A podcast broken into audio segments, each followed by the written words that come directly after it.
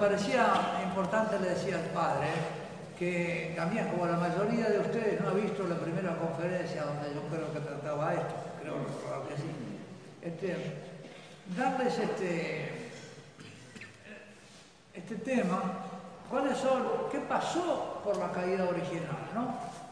No me detengo en el tema de la caída, en la creación, pero ¿qué pasa? Dios establece como un juicio, llama a la serpiente primero, le pregunta a ellos, ¿eh? ¿cómo sabéis que estáis desnudos? ¿Acaso habéis comido del fruto? Y ellos, bueno, ahí empiezan a acusarse el uno al otro. Yo me imagino que la primera discusión entre ellos fue cuando, cuando pecaron. Ahí empezó la discusión. Fuiste vos, fuiste vos, ¿cómo me miras así? ¿Por qué me miras así? Una mirada distinta. Por eso se cubre el uno del otro. Bueno, hay consecuencias. Y entonces sale Dios a buscarlos, pasa por el jardín y lo llama, alleja. En hebreo, ¿dónde estás? Es como un gemido. Y es el verbo que viene a buscar al ser humano que ha pecado y que se alejó de Dios y cortó la relación con Él. Dios nos vino a buscar. Dios te viene a buscar. ¿Por qué? Porque te ha creado por amor. No los abandonó al pecado. Entonces, y, hace un juicio. Primero les pregunta, ¿acaso comieron del fruto? Mi mujer me dio y comí. Y la mujer, la serpiente, me tentó y comí. Entonces empieza el juicio por la serpiente, porque se establece un juicio así con el interrogatorio y, y se llama la serpiente y se le dice la serpiente era el demonio, se, lo presentó, vamos a decir, en escena, en la forma de serpiente, porque era el más astuto de los animales. Es la astucia, el lobo perverso es astuto. Usa la inteligencia para dañar. La inteligencia artificial, ¿no? El demonio es una inteligencia perversa, separada del amor. Entonces Dios lo llama, es un ángel que, ¿verdad? Dicen los, padres que la causa de la caída fue porque rechazaron la humanidad, al, ser humano y porque rechazaron las bodas del verbo por la humanidad. Así que no quisieron servir. Lo que dice el demonio es, no serviré. No serviré. Y San Miguel dice, ¿quién como Dios? ¿Y quién como Dios? Yo digo, la respuesta es, de las, todas las criaturas, el más semejante, el varón y la mujer, que fueron creados a imagen y semejanza divina. Yo creo que la respuesta a la pregunta de San Miguel somos nosotros, en, la intención divina.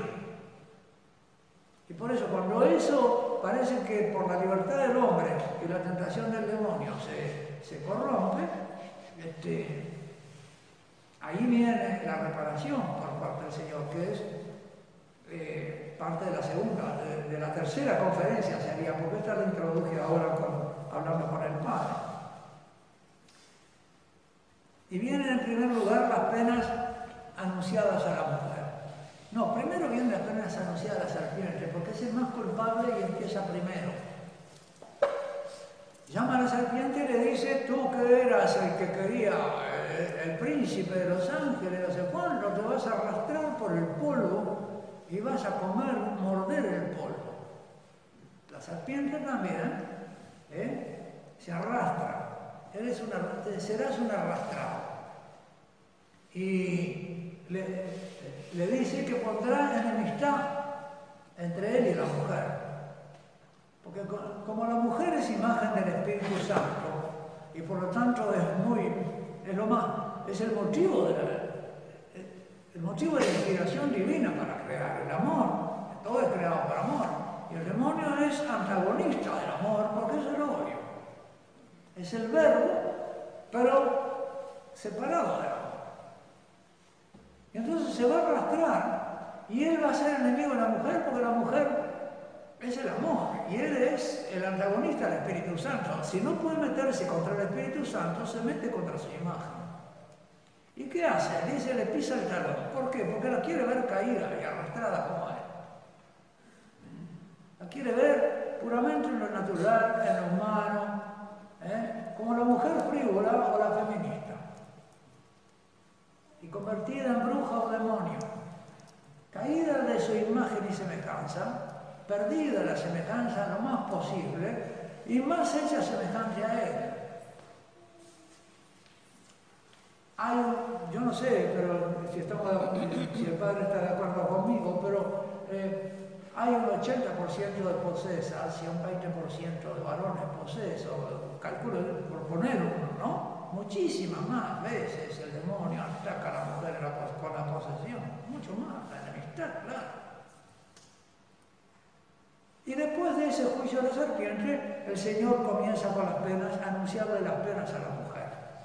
A la mujer le dijo, aumentarán, eh, acrecentaré, no porque Dios se los vaya a acrecentar, Dios no está castigando en este juicio, está anunciando las penas.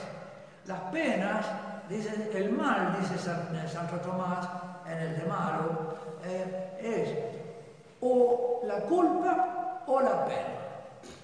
La culpa es el mal que uno hace voluntariamente. Y la pena es la consecuencia del mal hecho voluntariamente. Es un mal que ahora es involuntario contra la propia voluntad. Es algo contra la voluntad, pero que es consecuencia de haber actuado, hecho el mal, abrazado el mal. Para abrazar el mal tendrás que sufrir la pena. Y entonces, ¿qué, va, qué va a tener más la mujer? Aumentaré tus sufrimientos y tus preocupaciones. Por los sufrimientos las tristezas y por las preocupaciones las quejas. Con dolor darás a luz hijos, hacia tu varón irá tu deseo, pero él te dominará. Entonces la primera pena es un conflicto entre el amor a los otros y el amor propio. La pena que resulta el pecado original para la mujer es el conflicto entre el amor que caracteriza su naturaleza creada y la orienta hacia el otro, el hijo o el esposo. ¿Eh? Tiende a eso. ¿Eh? Tiende al esposo, tiende a los hijos, quiere ser madre, quiere ser esposa. Pero el otro representa para ella ahora una fuente de sufrimiento, de dolores, le anuncia eso que le hace temer por sí misma, cuando empieza a experimentar al otro como una amenaza a su propio vida. Y ahí ya, ¿verdad? Después, una segunda pena son los sufrimientos y preocupaciones, lamentos y quejas. Ella está en el mundo de, lo interpersonal, ahí empiezan los conflictos y las cosas. Ella está para eh, gobernar lo, relaciones interpersonales, pero ahí encuentra los sufrimientos y las quejas. El Señor no solo le anuncia sufrimientos, sino también preocupaciones. Ambas cosas se traducen en una proclividad a las lamentaciones y las quejas. La Sagrada Escritura ha registrado esa consecuencia del pecado original cuando por dos veces en el libro de los Proverbios compara con la botera el fastidio irremediable que produce la mujer desconforme, quejosa, quejicosa, rencillera. Mujer que riñe y gotera que no para, dice Proverbios 19:13. Y más descriptivamente, mujer quejosa y pendenciera es como gotera el día de lluvia. Querer que pare es como querer parar el viento con la mano o recoger aceite con la mano. Proverbios 27, Otra pena es el parto doloroso. Se reconoce que la mujer es el único mamífero que experimenta, la hembra el único mamífero que experimenta dolor en el parto. El texto le atribuye a una acción divina, acrecentaré, ¿no? Al margen de la fe, se dan razones, otras razones, anatómicas, fisiológicas, yo estuve buscando a ver a qué las atribuyen, si son médicas. No he visto que nadie haga conexión entre el dolor en el parto de la mujer con el hecho que la diferencia esencialmente de los demás hembras mamíferas. Y es, consiste en que es el único mamífero que tiene conciencia y que ama. Y también por eso teme. Teme por el que viene, teme por ella misma y por eso se preocupa. La mujer experimenta dolor al dar a luz porque es el único mamífero que tiene alma consciente y una conciencia que es capaz de interferir en su metabolismo neurovegetativo, que es el que produce el parto automático sin intervención de la conciencia ni de la voluntad en todos los animales mamíferos. Es decir, así como nuestro un disgusto me corta la digestión, el miedo ¿eh? suprime, eh, inhibe la producción de oxitocina, que es la hormona del parto. Por el miedo. Y toda esta industria, digamos, clínica alrededor del parto, peor, porque vienen a asustar a la mujer con, con controles continuos, parece que viene con la espina bífida, parece que es mongólico, parece no sé cuánto, es terrible. Así una mujer termina aterrorizada, llega el parto. Y no te digo las mujeres, otras mujeres. Porque ante la natalidad también hay envidia en las otras. Ante, la, fecundidad de la mujer. Pero principalmente porque, para peor, la ataca a su enemigo, el demonio, con pensamientos intrusos de miedo que interfieren la acción autónoma del sistema neurovegetativo. Por ese lado se encuentra una doble conexión entre las causas de sus preocupaciones y los dolores del parto. También el demonio la atiende especialmente la embarazada y con miedos. Yo hablo del tridente de Satanás, que es miedo, tristeza e ira. Y que ya se ve, eh, por ejemplo, tu corazón irá hacia tu esposo, pero él te dominará. Ahí está el miedo. La Biblia no enumera más, pero se puede inferir que Él se te morirá. Y eso es motivo de tristeza. Aún antes de que se muera, está pensando lo que pasará, quién de los dos se va a morir primero, etcétera, etcétera, ¿no? Yo haría una encuesta aquí de quién ha pensado eso y quién no. Y, este, y lo tercero, te traicionará. Ira. Las tres virtudes del demonio. Las tres este, pincho del, cliente del demonio. Con eso lo vuelve loco. Sufrimiento esponsal. Ahora el varón será fuente de sufrimiento, aunque no es el varón inocente, ahora es el varón caído. La enemistad de las cuatro, la enemistad de la serpiente, el Nahash en hebreo. No pequeña pena de la hija de Eva, y quizá la que más debe movernos a compasión y misericordia, es que el Señor anunció la enemistad del Najas, el drama, eh, el, dragón, serpiente contra ella. Lógica enemistad, dado que ella es imagen y está llamada a semejarse al Espíritu Santo. La serpiente sigue acechando el talón de la mujer también de esta forma, no solo la, la quiere hacer caer a tierra. En el fondo es volverla sobre sí misma, ya es un caer a tierra porque la baja de su, de su imagen divina a lo puramente carnal y mortal. Violación del alma, el pensamiento intruso. Se instila insensiblemente en todo, el varón también. Las monjas del desierto hablan muchísimo del pensamiento intruso, sobre, sobre todo Evagrio Póntico, uno de los padres del desierto, es un maestro en esto. Pero a la mujer eh, le resulta más penoso darse cuenta del ataque de la razón.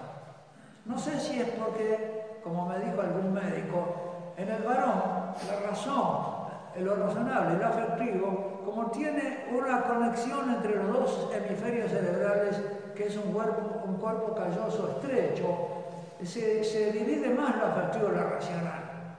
Pero en la mujer el cuerpo calloso es muy grande, entonces la conexión entre lo racional y lo afectivo es muy grande. Y, lo afectivo invade fácilmente lo racional y hasta lo inhibe. Así que por esa complejidad de la comunicación se le cuelga el sistema, ¿eh? fácilmente. Y eso lo provoca el enemigo por Por eso ahí está esa imagen de que es con lo que te dice, con lo que te envenena. Porque ahí no está la serpiente con los dientes, está con la lengua. Y justo tres, miedo, tristeza, ira. Con eso te ataca. Con eso. Hay incluso a veces la mujer no se atreve a, decir que es feliz, porque teme, ¿verdad? Que, se, que vengan las desgracias, siempre está fácilmente con el miedo expectante de lo que puede pasar. O se lo trae el otro. Cinco. Penas anunciadas al varón.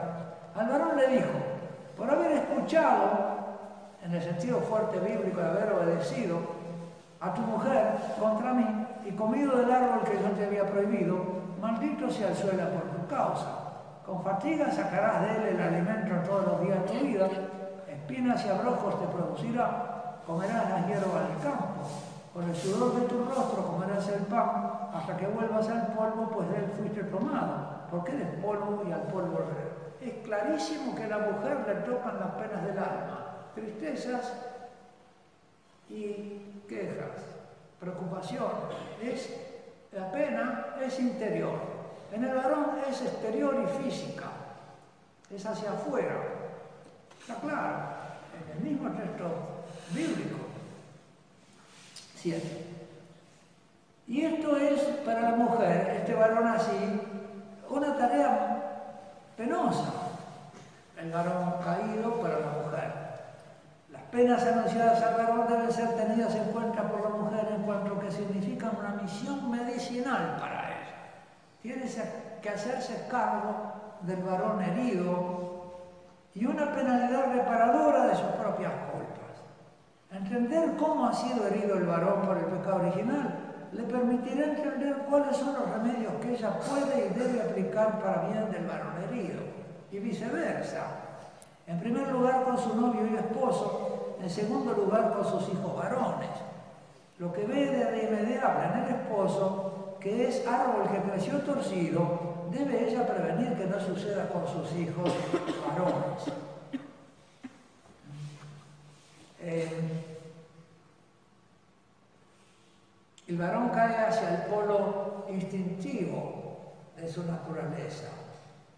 Es decir, los instintos precisamente nublan su capacidad de dirigirse por la razón. A la mujer eh, se desordena por los apetitos del alma, es decir, más bien por los apetitos del amor desordenado de sí misma o de los demás. Yo suelo decir que el varón se convierte en perro o chancho. Y la mujer en brujo o demonio. Es una bestia, es un animal. Y ella es una bruja, ¿no? Cae la malicia. Si el varón se enoja, tiene una furia animal. Pierde la razón, quemó el rancho o pierde la cabeza por una mujer o por la ira. En cambio, cuando el varón se enoja, a medida que se va enojando, ella se va poniendo más serena y pensando lo que le va a decir. Y tiene la palabra como un cuchillo. Así que cuando van al juez, ella con un ojo negro tiene que llevar la grabación. El juez debería llevar la grabación. ¿Qué le dijo usted? Pero ven esa especie como de lo que le decía de la casa y de la mujer, ¿no? Las prioridades. Eso hay que tratar de comprenderlo, porque si no, no se entiende. Viene un malentendido si no hay esta sabiduría. No se comprende al otro. ¿Qué, es esto? Un abdicador del reino. El varón fue creado para regir el mundo exterior, vegetal, animal, sometiéndolo a su casa misma, sometiéndolo a la ley de la razón y después iluminada por la fe. A ese mundo que debe dominar pertenece también su propia corporalidad, su instintividad y su carne, lo que hay de animal en él. Él lo tiene que gobernar y de instintivo, él lo tiene que gobernar racionalmente. Si no, termina el instinto gobernándolo a él.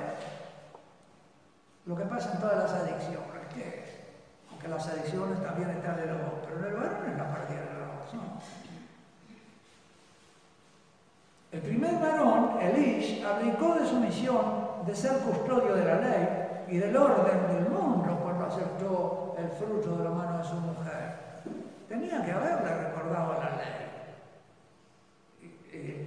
Dice en los Santos Padres que el pecado se hereda por vía del varón. Si hubiera pecado solo la mujer, no había transmisión por herencia del pecado. Pero es por el varón que se transmite la, la, falta de ley. Al abdicar, se ha convertido de rey en esclavo, de dueño en mendigo. Solo la redención que vuelve a serlo hijo de Dios puede devolverle el reino y reentronizarlo, volverlo a entronizar en su trono de, príncipe, de hijo de Dios. Si no, el abandono del rol de esposo y padre. Si es abdicador, también abdica fácilmente de sus roles de, esposo, de padre. Y como la tierra y el trabajo le producen tanto dolor, a veces también el ocio laboral Antes del pecado, varón le puso nombre a su mujer, se llamará Isha porque del hijo es tomado. Pero después del pecado, que vuelve a ponerle nombre, ahora otro distinto, Jabá, Eva, madre de todos los vivientes, él no vuelve a ponerse un nombre de Abba. Es decir, yo leo ahí, de nuevo, la aplicación de su misión de padre. Dice que conoció a su mujer y ella concibió y dio a luz y, llamó a su hijo Caín. Es decir, el padre no está allí para ponerle nombre. Y de, nuevo, y, la madre le llama Abel. No está el padre, la ausencia del padre.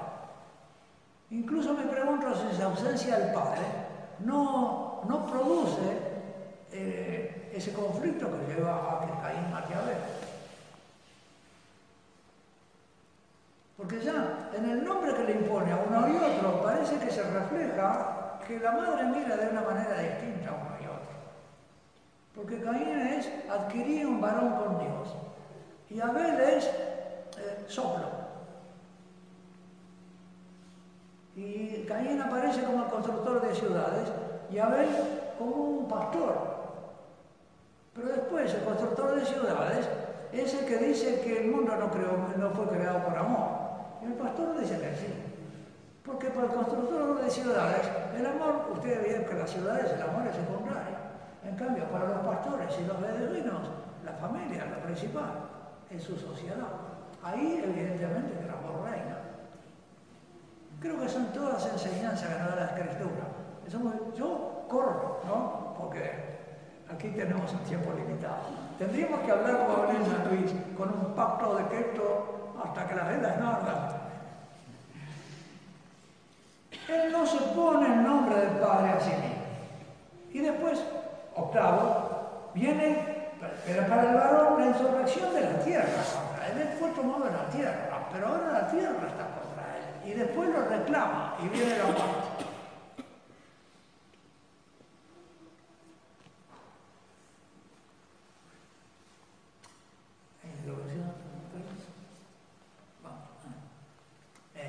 la mujer dejará de estar junto, de estar, ah, de estar junto a él para estar frente a él, como opuesta, como contraria. Se le enfrentará, al igual que la tierra, como rival, antagonista y rebelde. Las feministas están, las tenemos ahí. El varón ya no se gobierna ni a sí mismo, si el hombre ya no se gobierna a sí mismo con su razón, queda a merced de sus instintos. Tenía que dominar los animales, empezando por lo que él mismo tiene al animal, que es su lujuria. O con su razón gobierna sus pasiones, o sus pasiones anulan su razón. Y por fin la muerte. No se le anuncia a la mujer, se le anuncia, no porque no vaya a morir, pero es una pena para el. Yo creo que así como la mujer sufre tristezas y quejas, en el varón el miedo a la muerte está ahí acechando aunque él no se dé mucho la cuerda. Se mira al espejo, ve que empiezan las canas, se da cuenta que no, que, ¿verdad? que está envejeciendo y quiere empezar de nuevo. Y su mujer, que está mayor, le dio hijos, ¿no, verdad? Le recuerda también que la de... Y, él se va con una, con una chica, para empezar de nuevo. ¿Por qué? Pues es el miedo a la muerte. Para mí que la causa de esos adulterios a la edad madura son por el miedo a la muerte. Vergüenza, penas comunes, nueve. Las penas comunes y a la mujer. Eh, yo creo que la lo que señala Rosso es esa pérdida de la eh, condición de justicia inicial, la pérdida de la semejanza, no de la imagen que siempre está, pero sí una pérdida de semejanza, con, cada uno con su arquetipo. Pérdida de la armonía entre varón y mujer también. Dificultad para la unión entre varón y mujer, las dificultades comunes dentro del matrimonio. Expulsión del paraíso por desconfianza divina, no sea que vengan y, se apoderen de nuevo el fruto.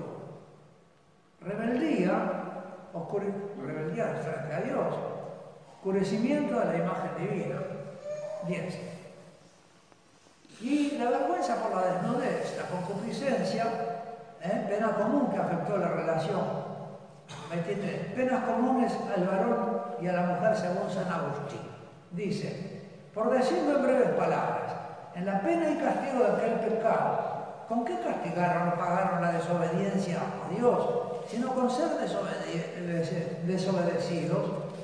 Porque ¿qué cosa es la miseria del ser humano sino padecer contra sí mismo la desobediencia de sí mismo? que ya que no quiso lo que pudo, quiere ahora lo que no puede. Tomemos como ejemplo las adicciones, está el conflicto, o lo de San Pablo en los romanos, el capítulo séptimo. ¿eh? Yo veo que hay dos leyes en mí. Una, ¿verdad? Hago el mal que no quiero y no logro hacer el bien que quiero. Yo sé bien eso, pero hay en mí dos fuerzas que luchan. ¿Quién me salvará de este cuerpo de muerte? Y las penas eh, comunes al varón y, la mujer, eh, según Santo Tomás de Aquino, él lo hace por las facultades del alma, la razón, la voluntad y el apetito, y hay dos clases de apetito, uno que se llama el irascible y otro el concupiscible. El irascible es respecto de los bienes sagrados. Yo tengo que estudiar mucho y sacrificarme para recibirme. El bien es recibirme. Y tengo que saber sacrificarme, y eso por eso es irascible. Necesito yo ¿eh? resistir un mal para alcanzar ese bien. Y el concupiscible es eh, simplemente ante el bien, fácil. Y entonces viene, eh, dice, cuando la razón ha sido despojada de su orden a la verdad, está la herida de la ignorancia. En cuanto a la voluntad ha sido destituida de su orden al bien, está herida de la malicia. En cuanto a la pasión irascible ha sido despojada de su orden a lo arduo, al bien arduo, está la herida de la debilidad, ya sea la cobardía como la impaciencia. Y en cuanto a la, pereza, ¿no? en cuanto a la pasión concupiscible, está destituida de su orden a lo deleitable, bien deleitable, moderado por la razón, está la herida de la concupiscencia. Entonces no sabe, ¿verdad? Agarra el de dulce de leche hasta que no lo termina. No para. ¿eh? O el diabético que sabe que le hace mal y vale la herida en fundilla porque la mujer lo razón. 11. Desobediencia a los apetitos sensitivos e instintivos. La necesidad de comer, o el apetito sexual son los apetitos de nuestro componente que tenemos común con los animales. Es el apetito que podemos llamarle, ¿verdad? Animal. Más grave en el varón, porque tiene esa tendencia a caer al polo animal. Por eso, la gula del varón es una gula voraz. Le sirven un platazo. Suele desordenarse hasta en el modo de comer. Y en los niños se ve que los varoncitos sube la mamá al bus o al, tren con el niño y la niña, le da un, alfajor a cada uno, el niño se lo come en tres bocados y la niña lo va gustando todo el viaje. La ira del varón, la gula, es animal. Y la de la mujer es más bien, ¿verdad? Este, delicada, angélica, podríamos decir, no le gustan las cosas sabrosas y, las gusta, y es más moderada, más elegante la comida, etc. Tiene sentido la belleza, el varón pierde fácilmente. Y lo mismo, digamos, con el desorden de la sexualidad, ¿no? En el varón se desordena por la lujuria, en la, mujer muchas veces es un desorden como la prostitución, se ve cuál es el desorden en uno y otro. Uno da el dinero por el sexo, es lo que aprecia más. Y la otra busca el dinero por su seguridad, porque ya no tiene seguridad en el amor. Lo mismo la divorciada. ¿Eh? Pelea en el juicio de divorcio porque habiendo perdido la seguridad que le daba el amor de su esposo, ahora tiene que buscarla en el dinero. Y por eso también en la mujer la codicia se convierte en una de las virtudes más fuertes. Hay una horita del siglo XIV española que se llama el latiguillo, ¿no? Dice otro nombre español antiguo, pero y es que es la codicia, dice que la, virtud dominante que, que ve ese autor, esa, eh, eh, es la codicia en la mujer. y lo dice una psicóloga moderna, Pilar Sordo, que lo propio de la mujer es retener, que lo propio del varón soltar disimetría de la herida del varón y la mujer, que es lo que estoy explicando. Y bueno, y ahora las conclusiones, que las podemos saltar y pasamos al otro. Pasamos a la otra conferencia. Aunque hay algunas conclusiones que me gustaría decir, conclusiones mías, pero que me parece muy importante, las voy a decir, son, son La primera, sobre la relación originaria que era la divina, y ahora su alteración. Porque este era el tema que me ponían las, las mujeres fastas cuando me pidieron esa conferencia. Eh, una ayuda adecuada era el título, que, el título que me daban. ¿Qué quiere decir eso? ¿La mujer para el varón? No le gustaba mucho. La visión del nosotros, le llamo yo la primera consecuencia. El nosotros, vieron que el átomo se rompe la fisión. Bueno, el nosotros amoroso se rompe. Y la desfiguración de la imagen, la pérdida de la semejanza. Lo que se ha dicho hasta ahora acerca de la mujer como complemento del varón no queda anulado por la caída original, pero obliga a un reexamen del ejercicio de esa misión en la dispensación sacramental de la nueva alianza. Ella es necesaria para que sean dos no conviene el ser uno solo del ser humano, porque tiene que ser, ¿verdad? Dios no es uno solo. Y eso no sé cómo los judíos leyendo la Biblia no se dan cuenta, que la imagen y semejanza no es uno solo. Hubiera bastado con uno solo para imagen y semejanza, que son dos. Cuando los modelos divinos se pierden de vista, otra conclusión, se erosiona la acción de la causa ejemplar. La causa ejemplar son los modelos que permiten actuar conforme.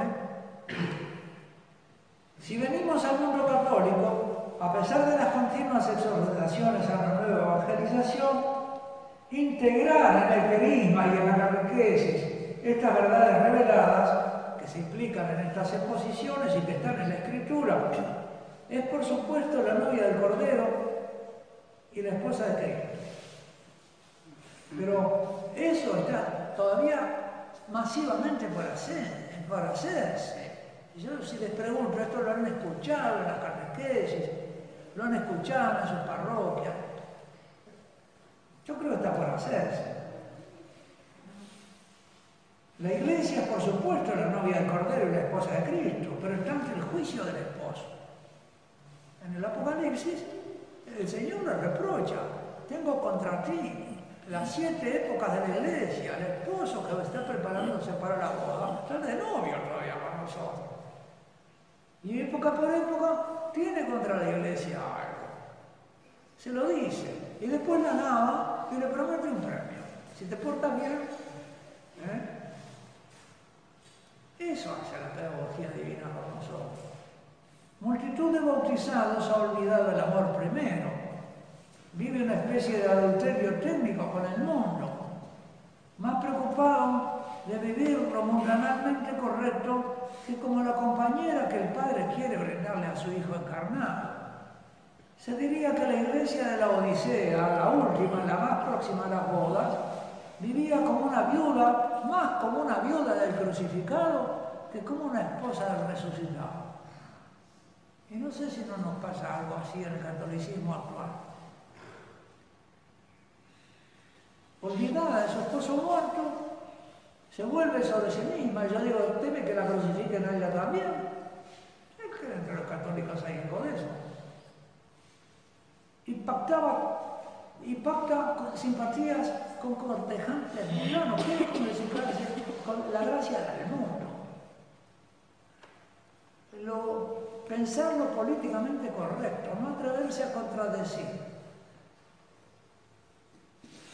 ¿Acaso el Hijo, otra conclusión, acaso el Hijo del Hombre, es decir, el verbo de Dios hecho hombre, está quedando uno solo? Esperando que le abra la puerta el alma, el alma compañera. Y por fin, la última, culto, cultivo y cultura, culto, cultivo y cultura, tiene su causa ejemplar en sus arquetipos divinos, es decir, en el culto. La mujer será transformada, ministro eficaz en custodiar la cultura, si crece en semejanza con su modelo divino en el culto, por el bautismo vivido como mujer y por la Eucaristía como vivida como el, banquete de bodas con Cristo. Y se ayuda al varón a configurarse con el modelo de él culto, esto era dirigido a mujeres, ¿no? Si hubiera sido dirigido a varones, decía lo inverso. Culto eucarístico, la Santa Misa, es el banquete de bodas del final de los tiempos, adelantado al tiempo de cada alma, especialmente al alma de cada mujer. Cada mujer está llamada a ser esposa de Cristo, cualquiera sea que sea su estado civil o religioso.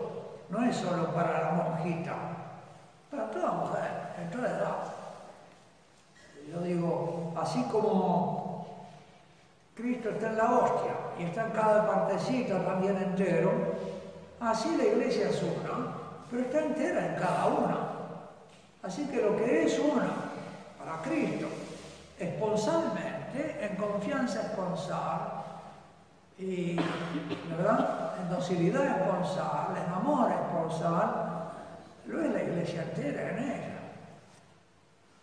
Entonces, ¿dónde está la compañía de Jesús? En cada una que lo ama con amor esposado. Y eso lo tiene en virtud del bautismo y de la confirmación.